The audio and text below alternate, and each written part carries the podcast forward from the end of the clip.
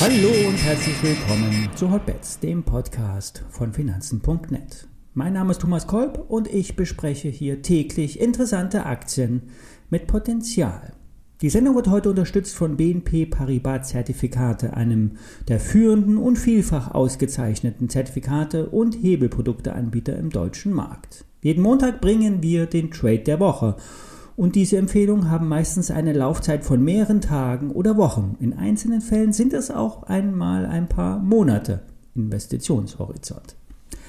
Alle nachfolgenden Informationen stellen keine Aufforderung zum Kauf oder Verkauf der betreffenden Werte dar. Bei den besprochenen Wertpapieren handelt es sich um sehr volatile Anlagemöglichkeiten mit hohem Risiko. Dies ist keine Anlageberatung und ihr handelt wie immer auf eigenes Risiko.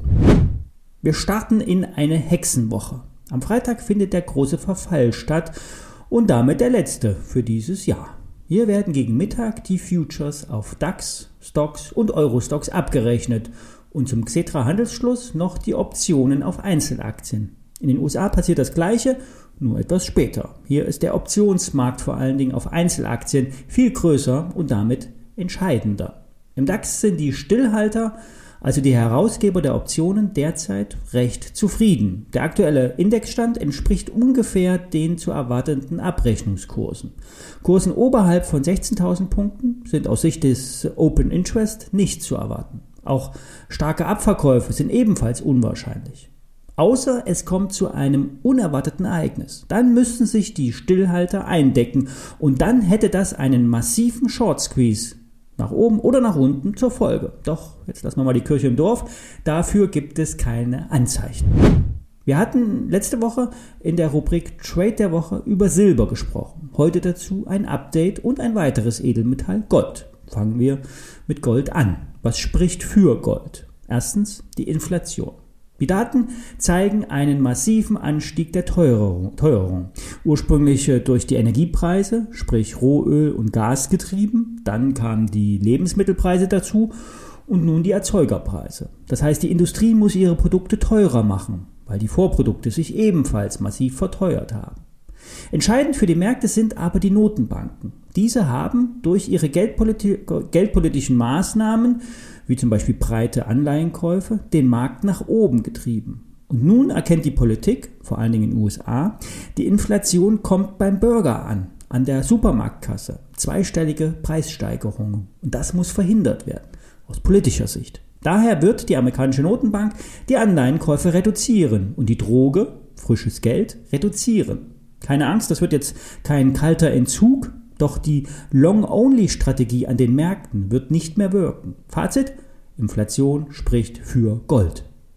Zweitens, die Nachfrage nach Gold steigt weiter an. Die physisch hinterlegten Gold-ETFs verzeichnen hohe Nachfrage. Zudem kaufen weltweit die Notenbanken netto Gold. Vor allen Dingen die Chinesen, die sehr geringe Goldreserven haben, kaufen weiter zu. Auch Russland kauft nach einer Pause wieder ein. Diese Länder, sage ich jetzt mal, Schwellenländer, haben im Verhältnis zu ihren Wirtschaftsleistungen geringe Goldbestände. Vor allen Dingen Russland und China werden beim Gold weiter zukaufen müssen.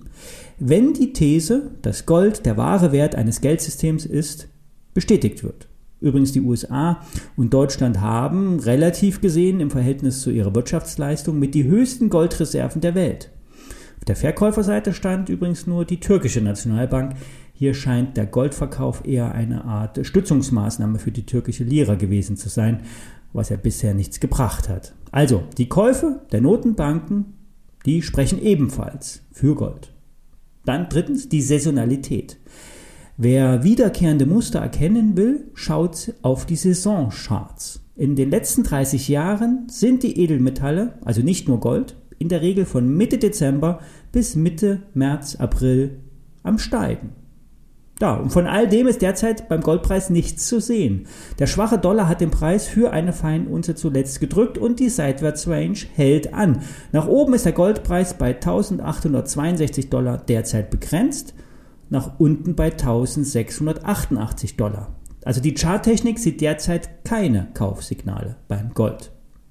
Wer dafür auf die Statistik hört, also auf die Saisonalität und sich wegen der rasant steigenden Inflation absichern will, kauft jetzt Gold. Dazu bietet ähm, sich ein Gold Long, ein gehebeltes äh, Zertifikat an, ein Knockout-Produkt. Wer will, kann sich auch noch gegen Währungsrisiken absichern, indem man ein Quanto-Produkt nimmt. Ähm, bei dieser währungsgesicherten Variante schaltet ähm, wird die US-Dollar-Euro-Schwankung ausgeschaltet, allerdings kostet das etwas Geld. Wir wählen ein nicht währungsgesichertes Produkt aus. Die WKN lautet Paula Zeppelin 88 Victor, nein, Wilhelm, Wilhelm, ich wiederhole noch einmal, Paula Zeppelin 88 Wilhelm, Wilhelm. Das Produkt läuft unendlich, die Finanzierungskosten werden jeden Tag in den Produktpreis einberechnet und dazu wird die Knockout-Schwelle jeden Tag minimal nach oben angepasst. Derzeit liegt diese bei 1510,16 US-Dollar. Und das ist 15% vom aktuellen Goldpreis entfernt. Das Papier kostet ca. 24,50 Euro im Kauf. Der Spread ist sehr gering und das Produkt hebelt den aktuellen Goldpreis um 6,4. Und das ist schon ordentlich. Einen höheren Hebel solltet ihr nicht wählen. Das Risikomanagement und die, der Kapitalerhalt sollte höchste Priorität haben. Sollte der Goldpreis nachhaltig unter die angesprochene 1680 Dollar Marke fallen, muss das Investment überdacht werden und die Trading-Idee möglicherweise abgebrochen werden. Ich habe übrigens selber, ich bin übrigens selber äh, in Long in Gold investiert. Ich habe unter anderem äh, die Goldminen-Aktie Barrick Gold im Depot. Das nur als Hinweis wegen möglicher Interessenskonflikte. Ja, nun noch ein Blick auf Silber. Bereits letzte Woche habe ich das Produkt vorgestellt. Bisher hat sich der Silberpreis noch nicht in die prognostizierte Richtung entwickelt. Einen Silbertrade hat zudem auch Ingmar Königshofen gestartet. Der Daytrader ähm, investiert manchmal ähm, tagesaktuell und manchmal macht er Swing Trades. Und diesmal hat er sich positioniert in äh, Silber, Long, ebenfalls gehebelt. Das Hauptargument für ihn ist die Saisonalität. Nach seiner Analyse sind die Tage zum Jahresende hin der Startschuss für eine Edelmetallrallye bzw. Erholung. Statistisch gesehen, über die letzten Jahre, äh, Jahrzehnte hinweg, steigen Edelmetalle zum Jahresende an und setzen diesen Trend bis ins Frühjahr fort. Ja, wir bestätigen deshalb den Trade der Woche aus der Vorwoche, einen Long auf Silber. Ich bin hier mittlerweile ebenfalls investiert, das auch nur wieder als Hinweis wegen möglicher Interessenskonflikte. Die Argumente aus der Vorwoche haben weiterhin Bestand. Die WKN stelle ich noch einmal in die heutigen Show Notes. So, dann wünsche ich euch einen guten Start in die Woche und wir hören uns morgen. Bis dann.